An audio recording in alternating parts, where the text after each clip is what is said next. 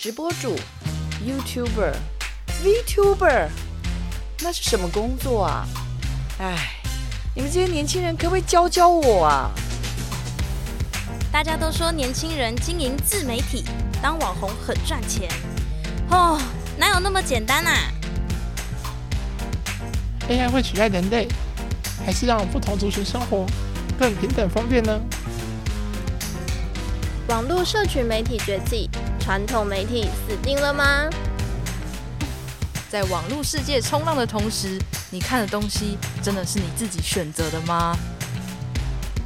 时下你不可不知的科技应用与社群发展，科技社群敲敲门，带你推开趋势的大门，跟我们一起用媒体发挥社会影响力。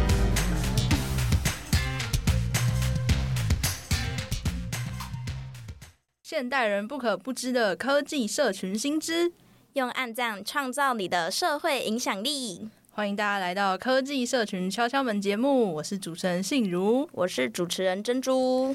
没错，前几集我们有提到说，今年度的科技社群敲敲门节目，除了大家熟悉的小黄老师之外呢，其实加入我们几位来自伙伴注意的青年主持群。嗯、对，那。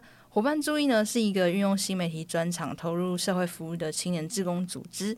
那上礼拜呢，我们邀请到我们的团员兼主持人之一博谦，那跟大家分享了一些关于科技要怎么样去协助身障者过得更好。对，那今天呢，我们要来聊聊在这个自媒体时代，我们的 Z 世代呢，对于社群的一些想法。那一样在进入今天的正式主题之前，让我们先来听一听今天的小单元。网友哩来共，凤梨披萨绝对不是邪教。不要在火锅里放芋头，拜托拜托。香菜我的爱，请加好加满。不管是在科技还是社群，让我们一起突破同温层的界限，听到世界多元的观点。声音白白种，网友力来共。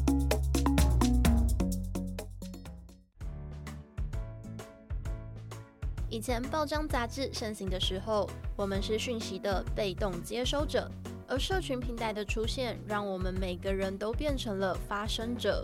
人人都可以是一个品牌，可以随时表达自己的想法，传递所相信的理念，大方地展现自己。我们从旁观者变成参与者。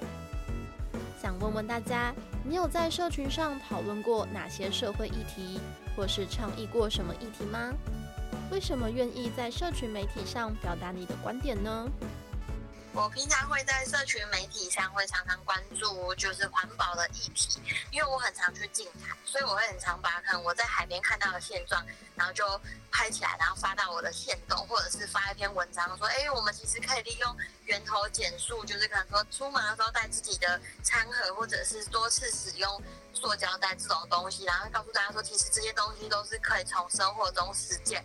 告诉大家说，其实垃圾的问题非常严重，不太会去特别的关心或特别的回应。那我评估一下，大概会在上面留言大概几种人嘛？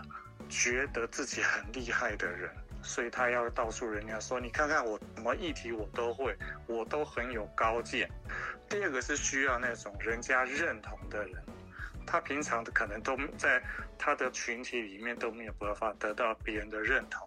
希望别人暗赞，他就觉得说：“哇，我人生好有意义。”更何况像我们这种年纪打字的又特别慢，怎么会花时间在上那边写？我自己比较常倡议的题目会是跟婚姻平权、性别跟文化策略相关的。现在就是一个自媒体的时代，那大家在浏览资讯的时候的管道变得很多，比起以前可能是透过报章杂志或者是口耳相传的方式去表达对一件事情的看法，现在可以用一个很快速的方式传播得更远，把我的想法很真实的表达出来。因为这种容易参与的媒体特性，台湾政府也开始利用社群来与民众互动。例如海巡署的脸书小编就常常利用粉丝专业宣传，不要触摸海龟会犯法，台风天不要靠近海边等议题，让民众更好接受相关宣导。如果是你，你会选择 A，勇于表达自己的立场，但会被酸民骂，还是 B，不发表想法，但关心的议题永远不会改变呢？我觉得我会很勇敢的说出来，就是对于这些事情的发言，就是或者是发声，因为我会觉得说这些东西如果不太会有一个政治人物去讲说，哎，我们应该要怎么源头减塑啊，或者是这个是一个少数人关心的议题，可是它其实是一个非常重大的问题。那我觉得说这个东西如果 always 不讲，或者是永远不讲的话，其实大家就不会注意到。两个人开始改变，三个人一起改变，然后或者是一个群体一起改变的话，我觉得这是一个非常大的一个社会力量。我一定不会发言的，不会发言有几个。第一个很重要的原因是因为现在的科技发达，你凡走过必留下痕迹，你在上面所留下的任何的言论都会被作为证据。你将来若干年后，你怎么知道会不会有人要大兴文字狱，或者要斗争你的时候，你正好你前面有个证据，譬如说你曾经批评了什么政府，或者你的言论就会被归类为那种言论偏激者，或者甚至可能变为这个是潜在的叛国者。我选 A，正是因为现在是一个百花齐放的。自媒体时代，那每个人都有自己的话语权，大家的思想发生冲突是很正常的。自己在乎的议题，如果不不靠自己的力量说出来的时候，你只能沦为别人去代替你说。那但是那说出来的话，可能不是你真的想要传达的。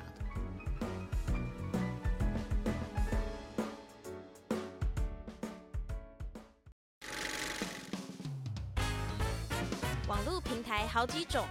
YouTube、TikTok、Instagram、Podcast，哦，到底该怎么经营啊？科技知识每天都在变，好想用用看 AI 的最新功能哦。但是这样到底会不会触法？嗯，别烦恼了，就让专家来告诉你们。专家来敲门。欢迎大家回到科技社群敲敲门节目现场。对，刚好跟各位听众朋友们分享到，我们今天要跟大家带来的主题是 Z 世代对于社群媒体到底有什么样的想法嘛？那我们今天也特别邀请到我们另外一位主持人珍珠来跟大家分享这个主题。那我们先邀请珍珠来跟大家做一个自我介绍。耶，嗨，大家好，我是珍珠。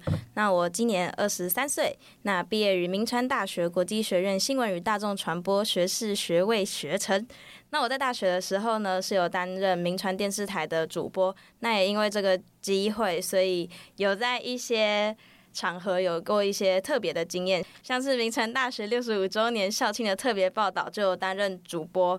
那也有在前年的大专校园运动会有担任转播的主持工作。那我们那时候是转播击剑项目，所以还蛮有趣的。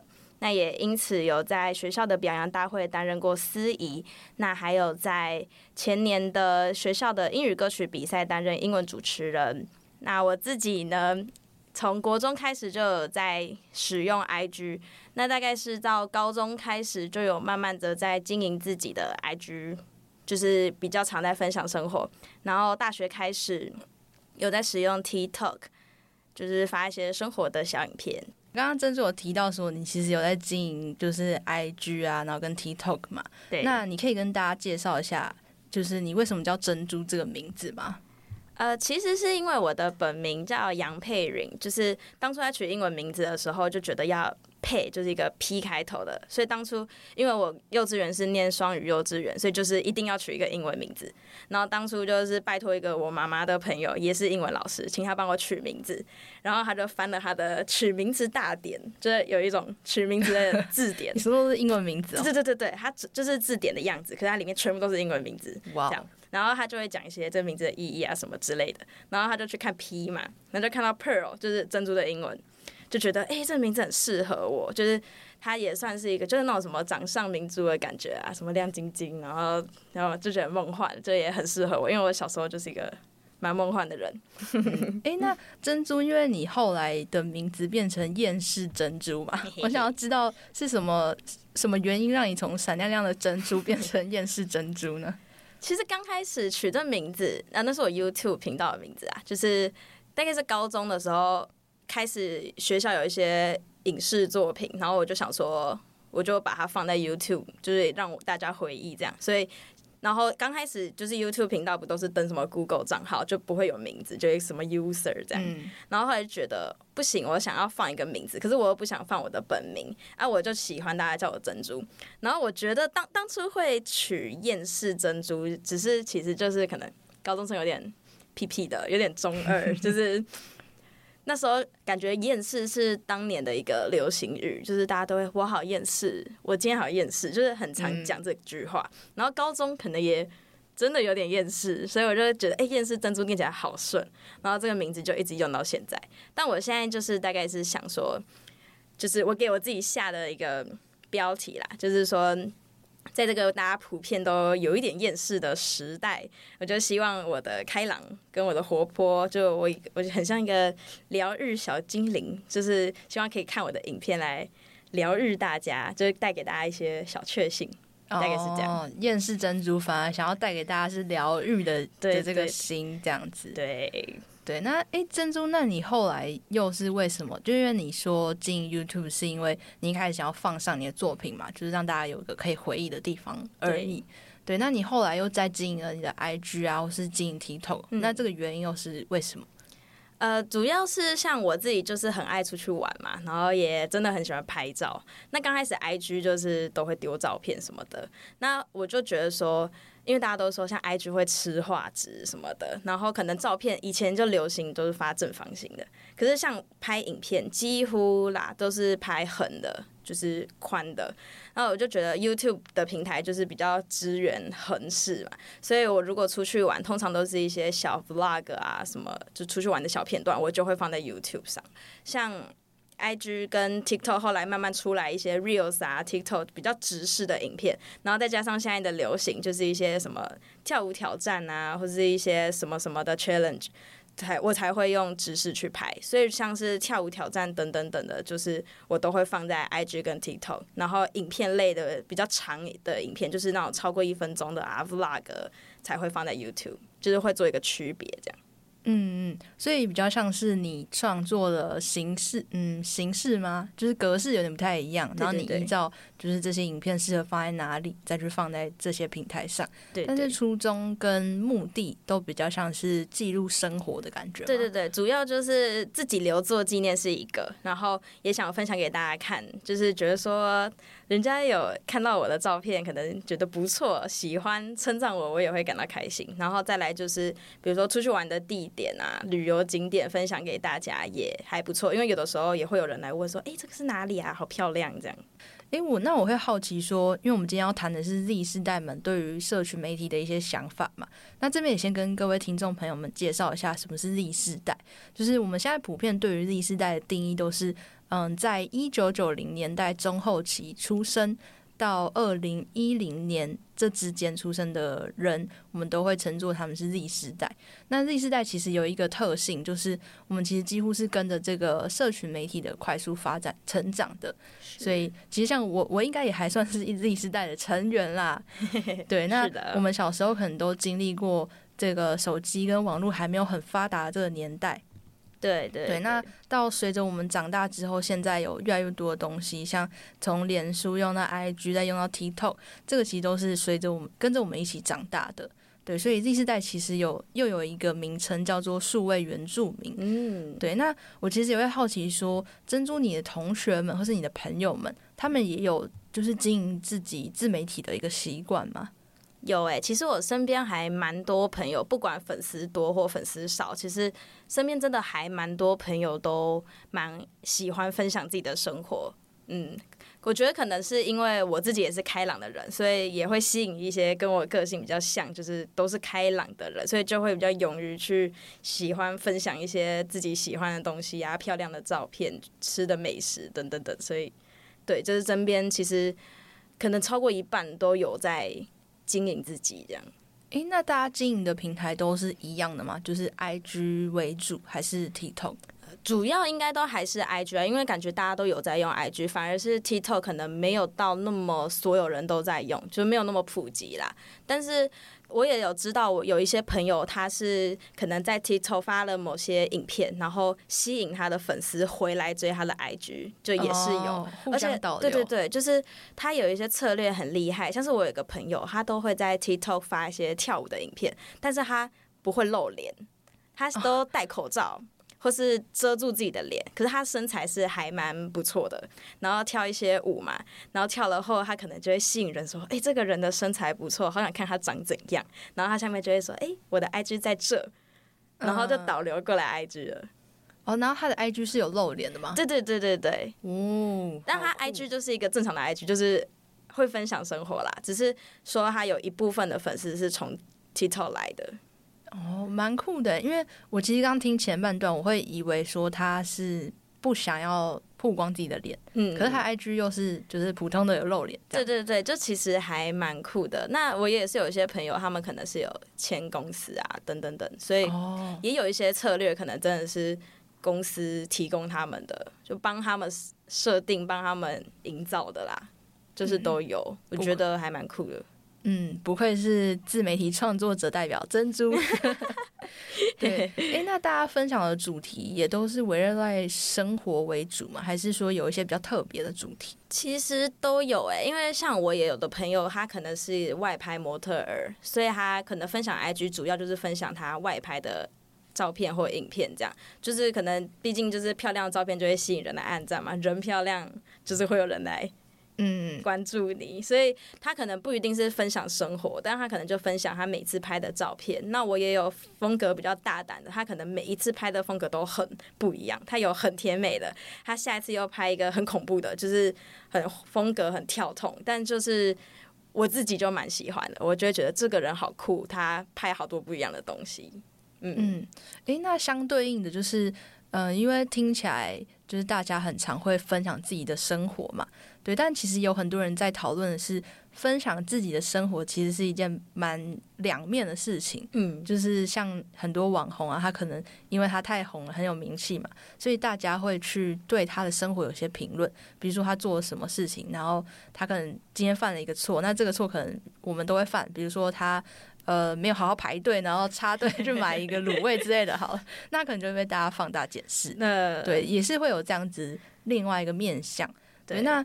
你们就是在经营自媒体的过程中，有没有曾经遇到过这样子类似的事情，或者是什么样的困难之类的吗？呃，我自己的话是还好啦，但身边的朋友就是有遇到，就是像你刚刚说的，就是他可能做一件。比如说，可能有点屁的事情啊，就比如说，诶、哪里觉得你朋友好好笑，你发一个限动，可能我们平常也会这么做，就我们觉得好笑而已。但他可能发上去，他的粉丝或是可能追踪他的酸民就开始抨击他说：“啊，你怎么会把这这个东西怎么能上传啊？或者诶、欸，这东西不行，这东西你怎么可以这样？”就会开始批评他这样。但可能这件事真的不是什么大事。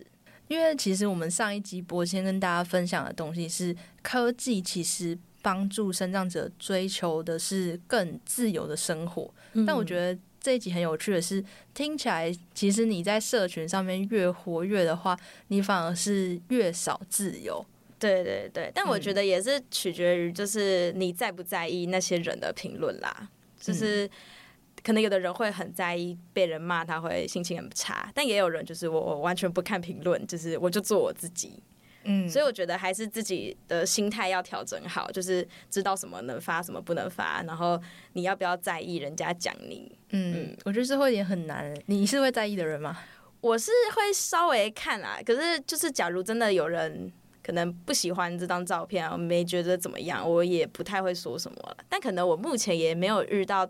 特别极端的那种粉丝，我觉得我是会在意的那一种，哎，就我会超在意，所以我的 IG 是不公开账号。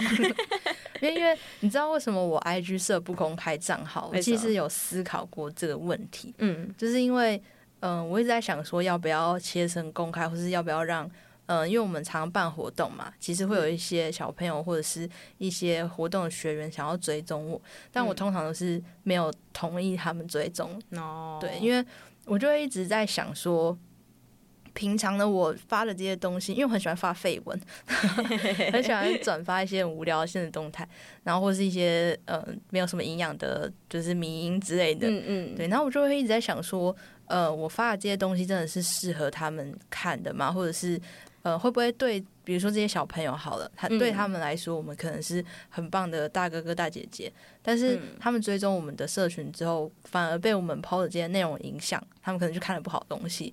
那这样子，我们是不是就好像蛮糟糕的？所以我就会担心很多东西，然后我就不敢把我的账号，就我就觉得我账号不是一个很很好青年的形象，然后我就会怎么样打开。其实这样真的就是变成说，你如果是公开账的话，你就是顾虑会变比较多啦。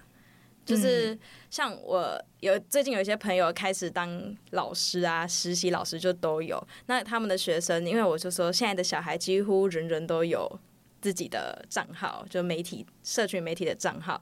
然后有的人他们就会开始问我的朋友，就是他们的老师，就开始哎，我可以追踪你吗？然后老师通常就是会说。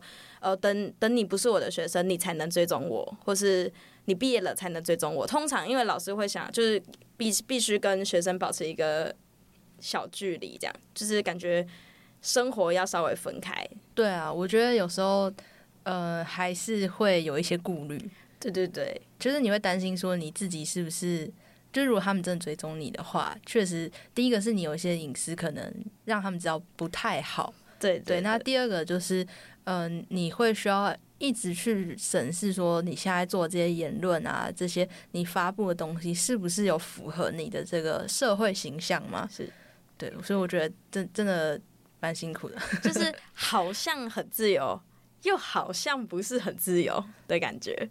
对，所以就是说，大家很容易会办小账啊，或者是最近有一些平台不是很红吗？一些新的平台，嗯嗯，就是你可以在上面 po。嗯，有些人说 IG 出的那个新平台，那个 Threads，对，那个很难念，所以 交给陈帅。Threads，对，反正就是那个平台，就是大家都说什么，你会在上面说真心话之类的，或是说一些。比较没有那么正向的东西，嗯，嗯，所以他就还蛮红的。我不知道你有没有在使用。其实我有点不太懂他最近跟 IG 的操作，就是因为他们是算同个平台嘛。嗯，那其实你最近如果真的很认真在滑 IG 的话，你滑一滑，他就会推荐你，对，他会推荐的文。然后有的人可能可能我不熟，就我朋友，可是我其实没有追踪他的那个 Threads，所以我点进去就是一篇负面文啊。那这件事情就有被大家讨论说。我是想要在这个小天地发我的绯闻，但你 IG 又推播到我的朋友，那我朋友可能不想看，或是我就不想让他们看到，那你又推播给他们看，所以我有的时候也会觉得，哎、欸，怎么会这样？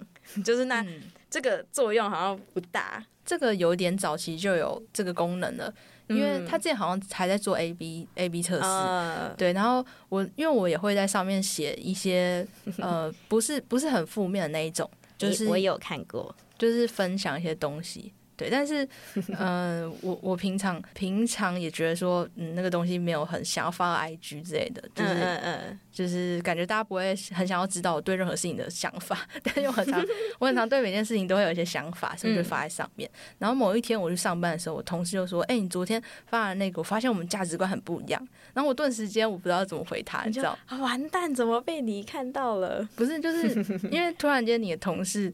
就是跟你说，哎、欸，我们价值观很不一样。其实你要回什么？你要说抱歉，我会修正吗？哦，真的吗？对，然后因为 IG 最近真的做一些很奇怪的事情，就是包含说他回复了挚友贴文的功能，欸、对对对，可是你的挚友可以按赞，所以他们可以知道你的挚友有谁。哦，oh, 对，就是就你你知道这件事吗？这我倒是不知道。对，就是他恢复自由贴文，可是你还是可以按爱心。那你看得到其他按爱心的人，就等于说你知道这个人的挚友有谁？没有挚友这个挚友贴文这个功能回来，我比较困扰的一个是，比如说有的人我知道他的 IG 版面会排版。嗯，可是当他发了一个自由贴文，你点进去，他的版就会出现那个自由贴文，就变成他的版就乱掉了。就是可能不是他自由的人看没差，可是我你是他的挚友，你点进去就，呜，你的照片毁了，就是就有这个烦恼哦。我不知道他之后会不会修正，让他有一个独立空间呐。因为目前我现在这样看，他就是会毁掉大家的版面。好啦，没关系，那个是其他人，那不是你的版面，不要太不是我的版面。对，反正我就觉得他他最近更新一些新功能，都就是令人有点问号这样子。确实，凝聚星星之火，为好事发声，梦想传送门。我们来到梦想传送门单元，对这个单元呢，我会邀请大家一起来帮我们许一个愿望。那这个愿望呢，我们就会有点小小规则。对，那先听我来个前情提要。对，那因为其实我们刚刚谈到 Z 世代嘛，Z 世代跟社群影响。那梦想传送门单元呢，其实我们会希望来宾可以运用他的专业来想一想有没有可以发挥社会影响力的方式。嗯，对，所以嗯，我会想要请珍珠来许一个愿望。就是因为其实现在媒体世代嘛，嗯，那你觉得身为 Z 世代的代表，要怎么样运用媒体去发挥自己的影响力呢？那我自己许愿的话，当然是希望我的自媒体的粉丝追踪者能够越来越多。那也希望可以就是透过我的关系，比如说我常常看到有些人会。请名人来帮忙分享，说自己家里的动物走失啊，等等等等。那也有成功找回来的案例，或是出车祸啊，要请求大家看有没有监那个监视画面，或是行车记录器这种。所以我自己也是希望我可以做到一个有这样的影响力，就是可以帮助可能身边的人，不一定要是陌生人，就身边的人，或是。等等等，就是可以用我的影响力去帮助到他们的事情，这样。先累积自己的影响力，嗯，然后希望用这个影响力可以去帮更多好的事情发生，对对对，就是协助传播这些好的事情的感觉。Yes，好的，那谢谢珍珠，我们希望这个梦想可以顺利实现，耶、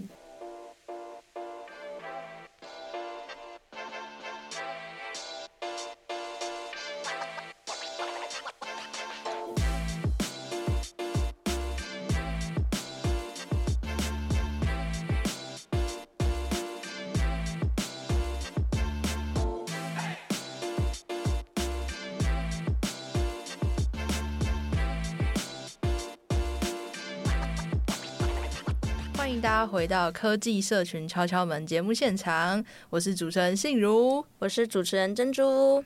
对，我们今天要来跟大家分享的是 Z 世代到底对于社群媒体的看法是什么样呢？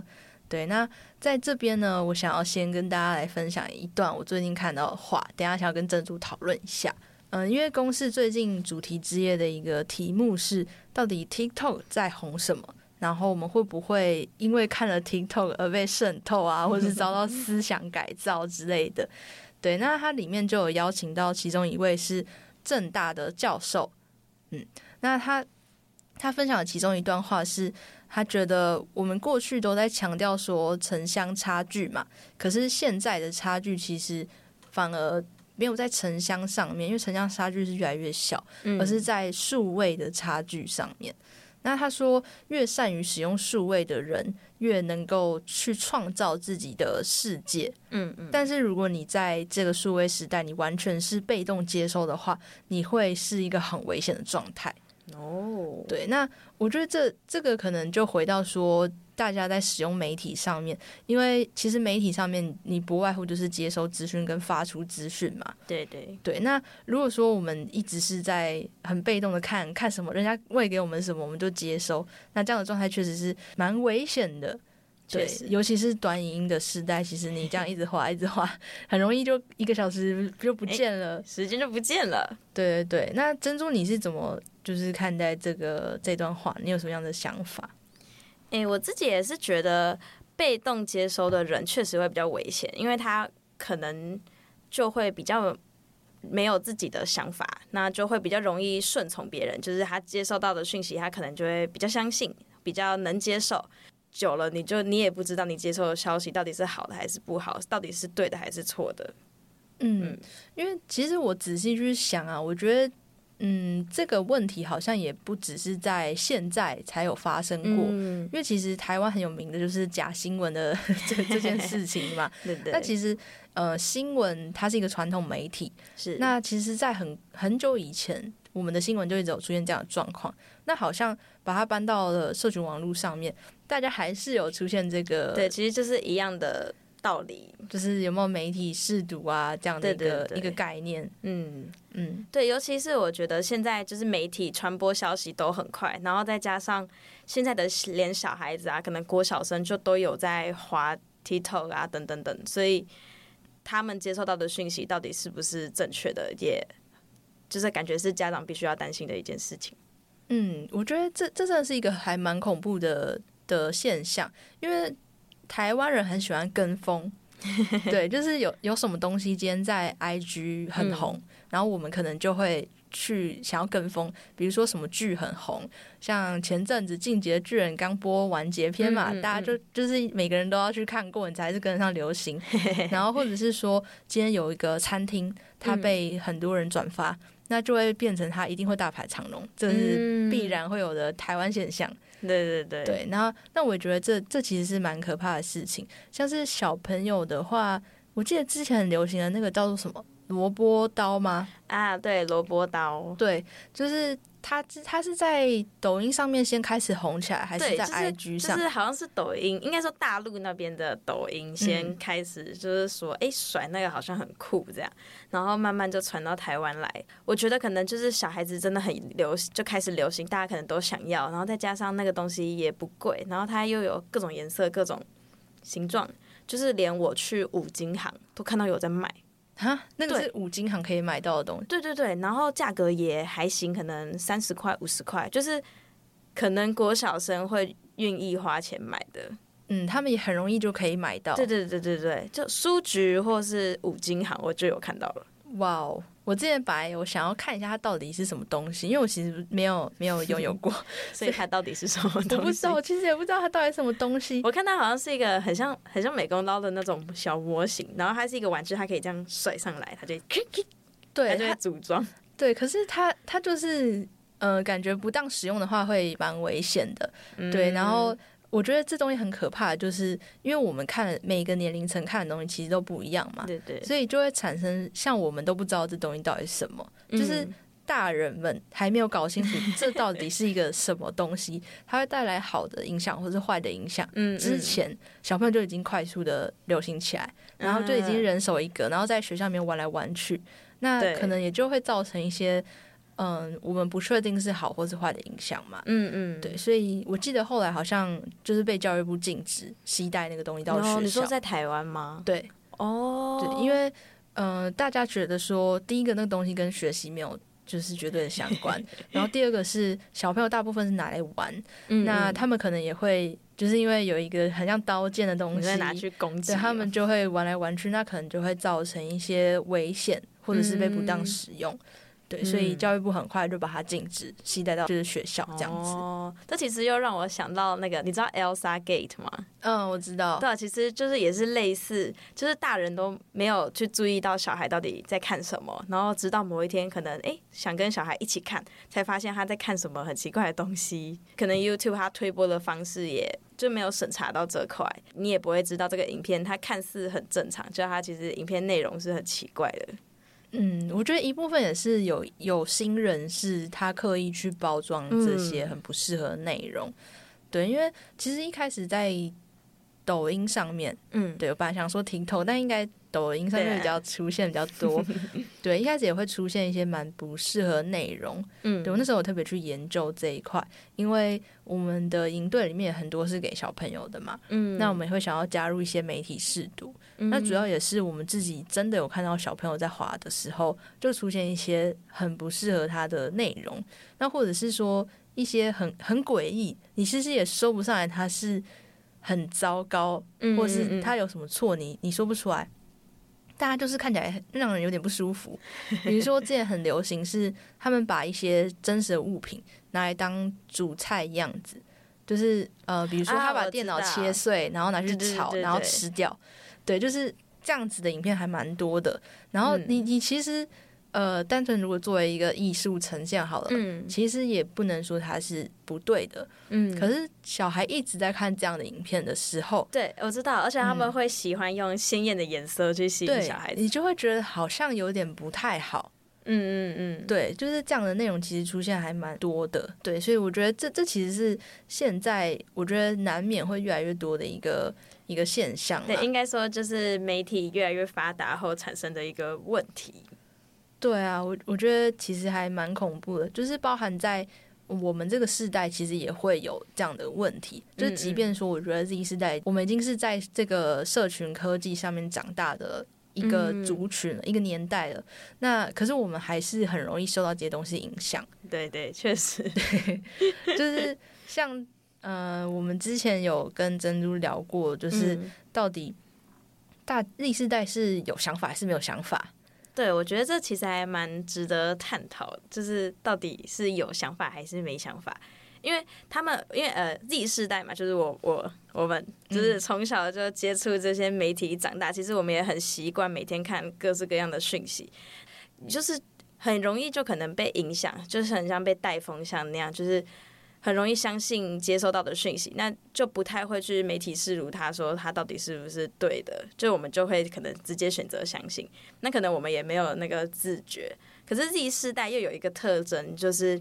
我们很勇于表达，嗯，那就是很勇于讲，就是可能比较不怕得罪人，比较敢说出自己的想法。可是呢，你也就是说真的，也不知道这个想法，就是照我前面讲，就是他到底是不是正确的，嗯，所以还蛮有趣，很值得，嗯，想 想我。我觉得另外一个点是，嗯，我们现在都，我觉得 Z 世代是一个很快的族群。嗯，就是我们很敢于表达自己的想法嘛，嗯，然后跟我们会很容易很快的想想到什么东西，然后你就会想要把它发布出去，或是你想要去做这件事情，嗯嗯嗯，对。但是在前面那一点，如果我们没有好好的去判读这个东西是正确的还是不正确的，我们可能就会去做出一些。不太就是没有思想，没有没有不是不是没有思想，是没有思考好后果的一些行为。Uh, 那其实反而会造成一些可能更就是假设你原本是好的初衷，可是你可能做出了一些嗯、呃、不是你原本想象的那样子的行为。嗯，嗯，我觉得还蛮恐怖的。对，就像嗯、呃、像那个最近很多很多 IG 的经营者不是都会跟大家说，年轻人就应该要怎么样怎么样。呃，就是前更早以前，大家比较流行的是 YT 上面的自律生活啊，对。然后现在就是说，你要你要勇于开创自己的副业，你要去创业之类的，嗯、就是你不要甘于只有认真工作。嗯嗯，对。那我其实这就是这反而也会造成大家的一些焦虑啊，你觉得呢？嗯对，其实也会，因为我自己也好像也是多少会滑到那种影片，然后他们又喜欢弄一个，就是讲话会用词比较浮夸嘛，就是他们会讲的好像你不创业很严重的那种语调，去讲这件事情。嗯、那我我看完会哦，我我自己的本身的话，我是会开始想说，嗯，创业好像真的还不错，就是听他讲完会觉得，嗯，好像没有想象中那么难，可是。就是你就要去思考说，真的有这么简单吗？就是你讲的好像哦，做这个做这个，诶，你就创业成功了。可是，就真的有这么简单吗？就其实他后面要思考的问题啊，还是很多啊。嗯，我觉得是，呃，有。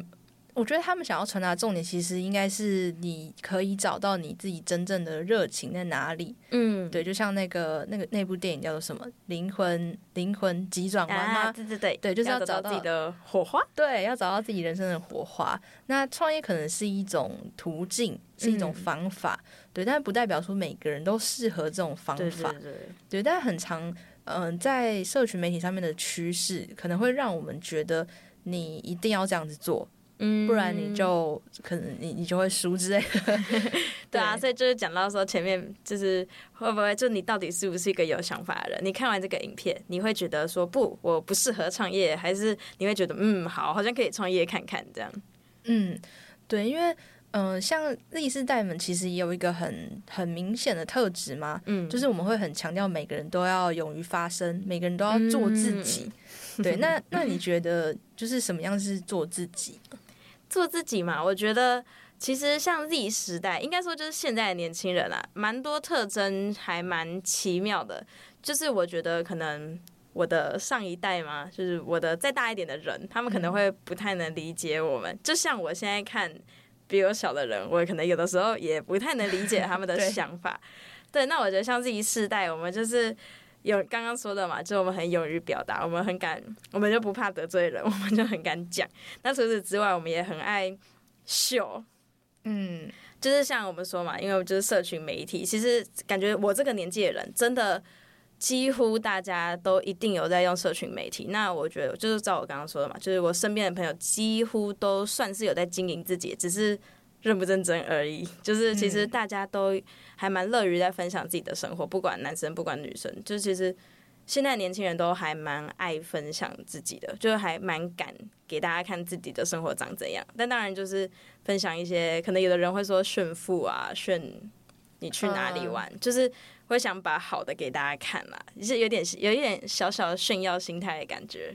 嗯，我觉得也也像我们刚刚上半集有聊到的内容嘛，嗯、就是现在 IG 其实变成一个大家都会要去发自己最最好的那一面。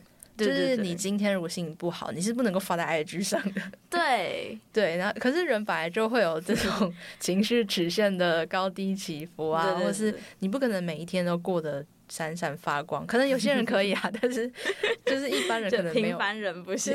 可是有些人没有没有办法，或者是你其实要过得那么闪闪发光是，是是很累的一件事情。对对对对，就很像要每天保持活力，其实也蛮难的。对，我之前有分享过一本书里面的其中一段话，他就说你不能够，你要保持活力的秘诀就是要跟优格一样。对，你知道优格是一个，你你今天吃一点点，就是你再加入一些牛奶，然后就把它放回去，它明天会变成一碗新的优格哎，对，哇哦，对，他就说，嗯、呃，你就要像优格一样，就是你每天消耗活力，假设你消耗了七十趴的活力，嗯，那你留三十趴的优格。那你再注入一些牛奶，这个牛奶可能就是你你喜欢的东西，嗯嗯，然后任何可以让你恢复元气的东西，嗯嗯，那你隔天就会恢复成一百趴，嗯，对。可是如果你每、哦、每天都把自己消耗完毕的话，那你可能很难明天就长出一些新的东西。嗯，其实我觉得这真的蛮重要，就很像出去外面玩一整天，我很开心很开心，活活力满满，但我回家我真的还是需要一个独处的时间。就不管是做什么，我追个剧啊，我看个漫画，我发呆，就是我都觉得是有用的。就它会让我，哦，又觉得明天又可以出去干嘛了的一种修复时间，这样。嗯，听起来你是 I 型人，我也是 I 型。没有，就是我觉得我自己是跟朋友出去玩，我是真的很开心。但是我比如说今天哎，真的没安排，我一整天一个人待在家，我也很开心。就是。我不会觉得说哦，我好孤单哦，我不喜欢我，我需要人陪，也不会。就是我其实还蛮享受我自己在每个状态下。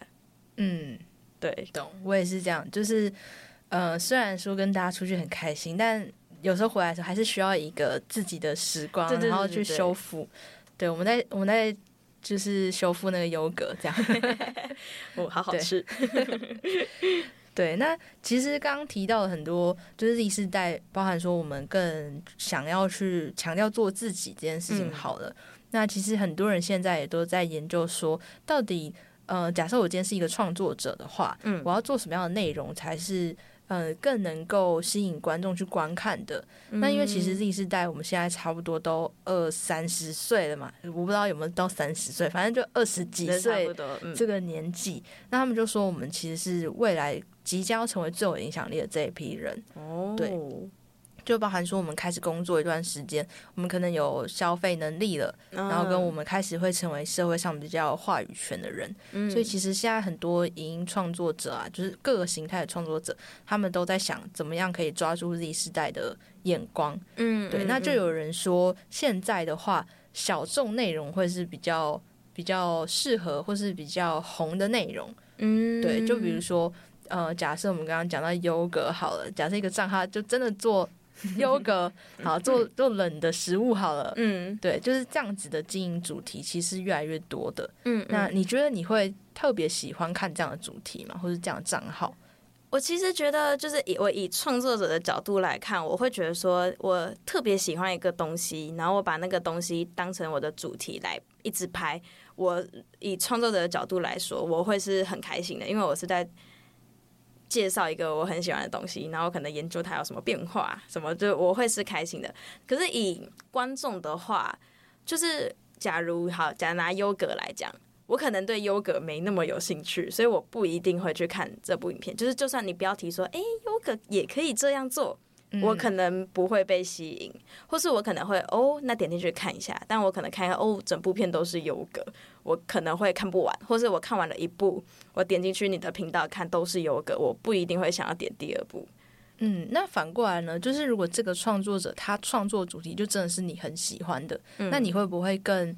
比如说成为他的铁粉之类的，对对对，所以那这样的好，当然就是说他可以抓住跟他同个同层频率吗？对对对，就是你可以抓住跟你同同同 同温层，是要叫同温层嘛？嗯，对，就是我觉得就是小众的主题的优点，就是你喜欢你主题的人，可能就真的被你抓得紧紧的。再加上如果你的主题又是真的很新颖，就是。别人可能没有做过的话，就更容易抓到更多的人。嗯嗯，因为我看，呃，大家普遍站这个论点的人，他们也是说，其实现在的人很喜欢从呃他追踪的这些创作者身上去寻找一个呃认同感嘛，或是一个同圈子的感觉。嗯、就比如说今天。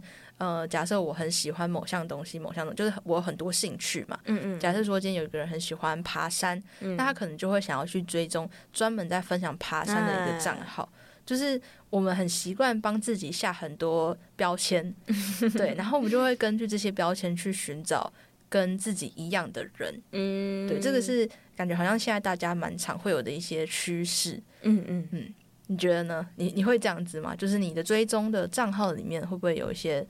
嗯，比如说你追踪某一个网红，然后你觉得他跟你很像，所以你特别喜欢他之类的。哦，也是会啦。就比如说有的可能他就是叫做美食 YouTuber、美食部落客，他可能就是分享食物，那我就会觉得哦，蛮想看他又吃了什么这样，嗯之类的。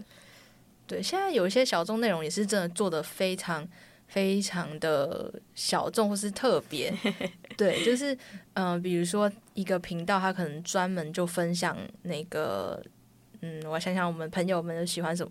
假设专门一个工程师的频道，哎，对，那可能他的粉丝就会真的全部都是工程师之类的。哦、对，那其实我觉得另外一个还我自己觉得还蛮酷的点就是。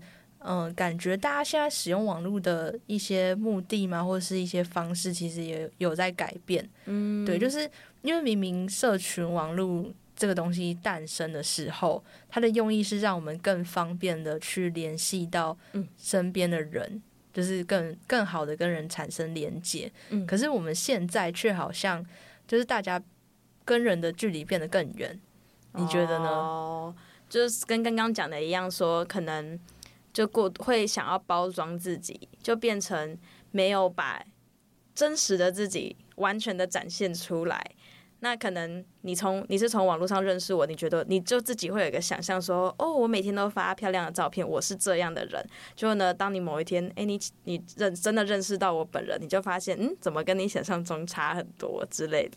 嗯，对，就是你会给你会给他们有一个预设立场，嗯，然后擅自帮人家决定说他是不是人设崩坏。对，其实这样也还蛮困扰的。比如说，我朋友可能觉得我很开朗，呃，就是觉得我很梦幻什么什么之类的，就能认识我，发现哦，我根本我超爱运动，就是你知道，就是不是说不好，但就是哎，跟我想象中好像有点不一样。那那个不一样，可能对我来说会有点困扰，就是我不是这样的人啦，这样那种感觉，嗯。就是大家会根据他们看到的这一些，就是更习惯根据，比如说 IG 去觉得你就是这样。嗯、对啦，对啦，对。然后某方面来说，大家也会有一个压力，就是你要怎么去塑造自己的这个人设嘛？嗯、我觉得有些人会有这个焦虑，或是这个压力这样子。但其实我觉得说，就很像我好，我没有特别刻意去设，就是设立一个自己的人设，但不知不觉就好像有一个人设出来了。哦，就是你可能习惯去分享某一些内容，对对，然后大家就觉得说，就是比如说珍珠就是这样，他就是喜欢，比如说跳舞，然后他梦幻闪亮亮这样子。对，就是我其实没有特别想要塑造一个怎样的形象，但是我发的内容，或是就不知不觉间，我的粉丝们就追踪我的人，就默默的自己也帮我弄了一个人设出来，这样。嗯，这跟我前几天深夜在思考人生的这个 议题有点像。你在那个补充牛奶的时候，对对对，我那时候就在想说，现在好像大家会很习惯用，就是他们不会真正来认识你，他们会用他们以前以前的话，可能是大家会透过一些八卦去认识一个 人，那现在可能是他去看网络的一些东西，比如说你的账号，或是别人 take 你的东西之类的，然后去。就认为你是怎么样的一个人，那我觉我觉得其实这是还蛮悲伤的一件事情哦。对我只就是深夜在那边，怎么说？为什么悲伤？就是因为你你要认识一个人，应该是你要去跟他互动，而不是你看到了一些表面，然后你就觉得他就只有这个面相。可是其实好像他真的变成一个习惯，很像跟朋友聊天聊聊聊，说，哎，那个信如怎样怎样？我觉得，哎。信如是谁？然后我就会很习惯的第一步先开 IG 打上你的名字啊。如果哎真的找到，我就哦，他有一只狗，就是会开始好像真的就是用你的 IG 去了解你这样。对啊，所以我我之前就在那边自己自己乱做一些社会实验，就是比如说 我就会固定分享一些东西，然后就是好像我很喜欢这个东西，但其实还好，对 大家大家就会觉得哦，你很喜欢这个东西。对，然后我就我就觉得很难过，好奇怪的事。对，反正这这就是这是一些个人思考，对哦，对。那可是这样，其实换个方向想，就变成说，既然我们那么容易去相信，呃，网络上的东西，就是你你想要塑造一个人设，就变得很简单呢。就照你刚刚讲的，你根本不喜欢那个东西，但你就是营造出一个好像你很喜欢。我看到后，我就会觉得你好像是真的喜欢那个东西。对，我之前就是在思考到这个问题之后，我就觉得好难过。我觉得人跟人之间就是好虚伪，我自己在那边，所以这就是你说的感觉，好像距离越距离越来越远的感觉。我感觉是这样 了。好啦，欸、我们帮大家总结一下，就是其实。嗯、呃，在社群时代，其实大家都有权利决定自己想要发什么啦。就是今天你想要成为一个很闪亮的自己，你想要给大家看到的是这个面相，那你可以发这样的内容。那同时，如果你想要发的是一些没有那么正向，但是那也是你的一部分的话，嗯、我觉得也是可以发布，就没有就是你没有伤害到别人的话，其实我觉得这些内容都是可以可以发布的这样子。现代人不可不知的科技社群新知。用暗赞创造你的社会影响力。好，就让我们下周见，拜拜。拜拜。